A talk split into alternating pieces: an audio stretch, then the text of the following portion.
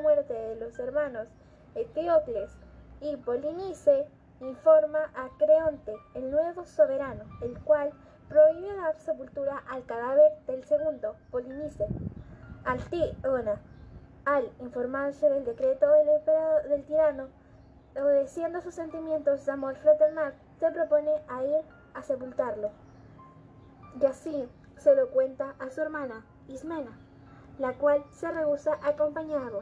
Antígona, entonces, se decide a realizarlo sola, pero es detenida y conducida ante el tirano Creonte, que la condena a muerte.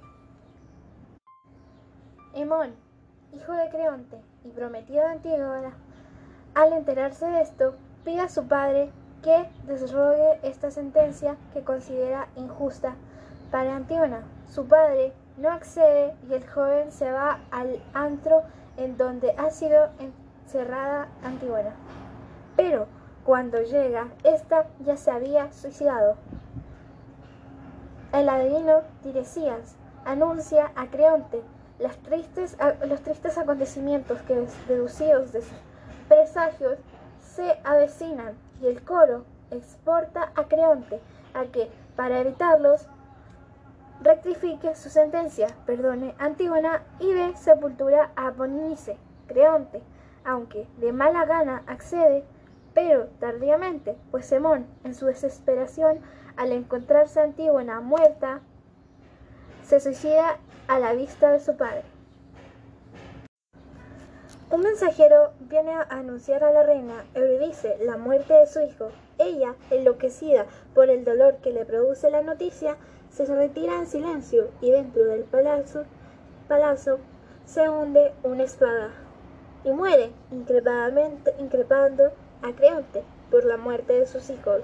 Creonte se ve castigado, como lo dice el coro. Qué tarde parece que vienes a entender lo que significa justicia. Y añade, hay que ser sensato en las relaciones no violar las leyes escritas, las leyes eternas. Personajes. Antígona, Ismena, Creonte, Abrice, Hemón, el coro. En sí, em, Antígona es, un, es, una buena obra de teatro eh, para verla y leerla ya que tiene diferentes ámbitos que podemos eh, conocer y viene siendo una historia bastante triste, pero da a entender al final lo que pasa al tomar malas decisiones y el comportamiento de cada persona.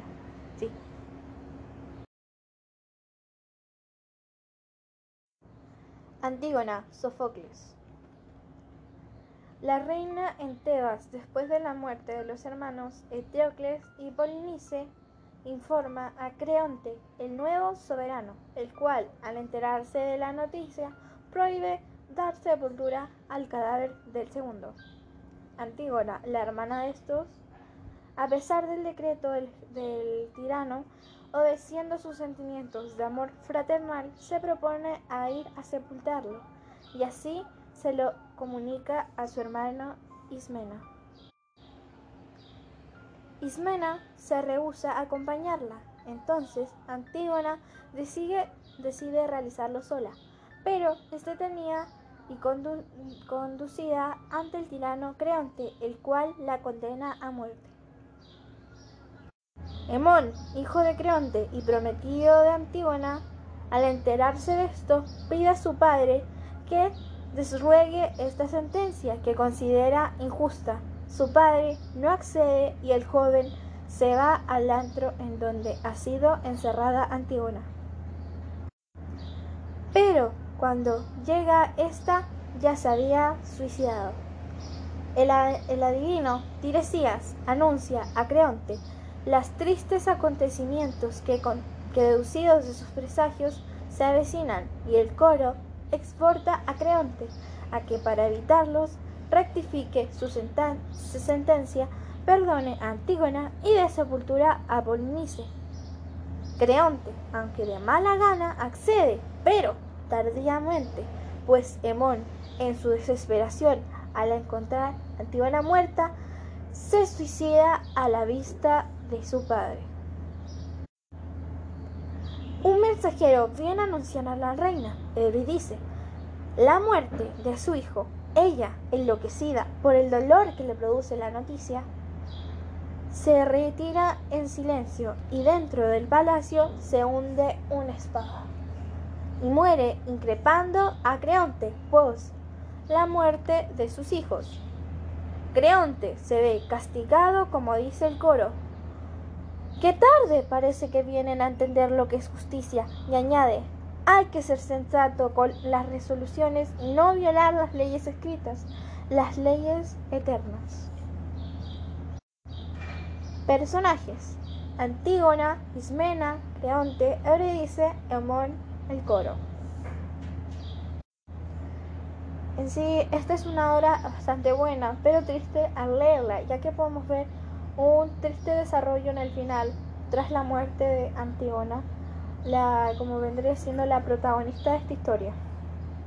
Es bastante triste ver el desenlace, ya que eh, Creonte, al ser una persona tan eh, tirana, no, no da su brazo a torcer lo que produce este final triste y trágico, pero finalmente es castigado, lo cual es bueno para sucedió lo que tenía que pasar.